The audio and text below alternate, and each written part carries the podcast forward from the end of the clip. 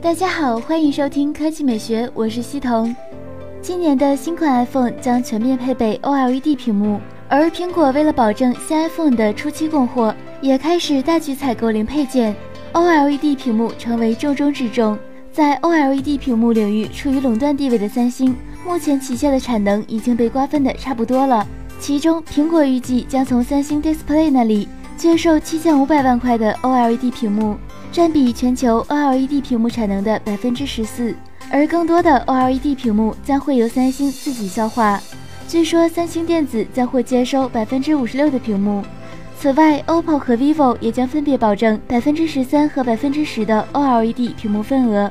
由于三星不肯敞开供应，所以苹果也开始想办法通过其他厂商筹措到更多的 OLED 屏幕。苹果已经与中国的京东方、华星光电、天马微电子和辉光电、昆山国显和柔宇科技六家公司秘密洽谈 OLED 合作。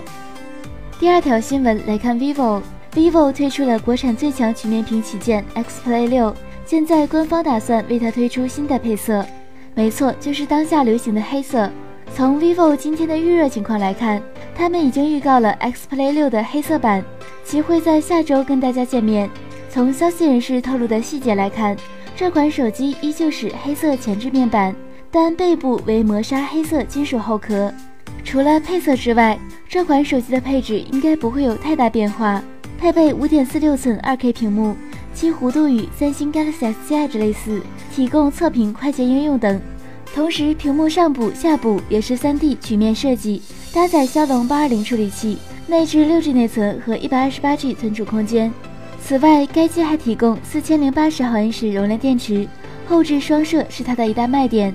主摄像头采用索尼 IMX 三六二一千二百万像素传感器，像素尺寸为一点四微米，光圈 f 一点七，对焦速度最快零点零三秒。而五百万像素副摄像头主要用来支持景深虚化效果，特别定制，获取景深信息更精确，虚化更自然，更艺术。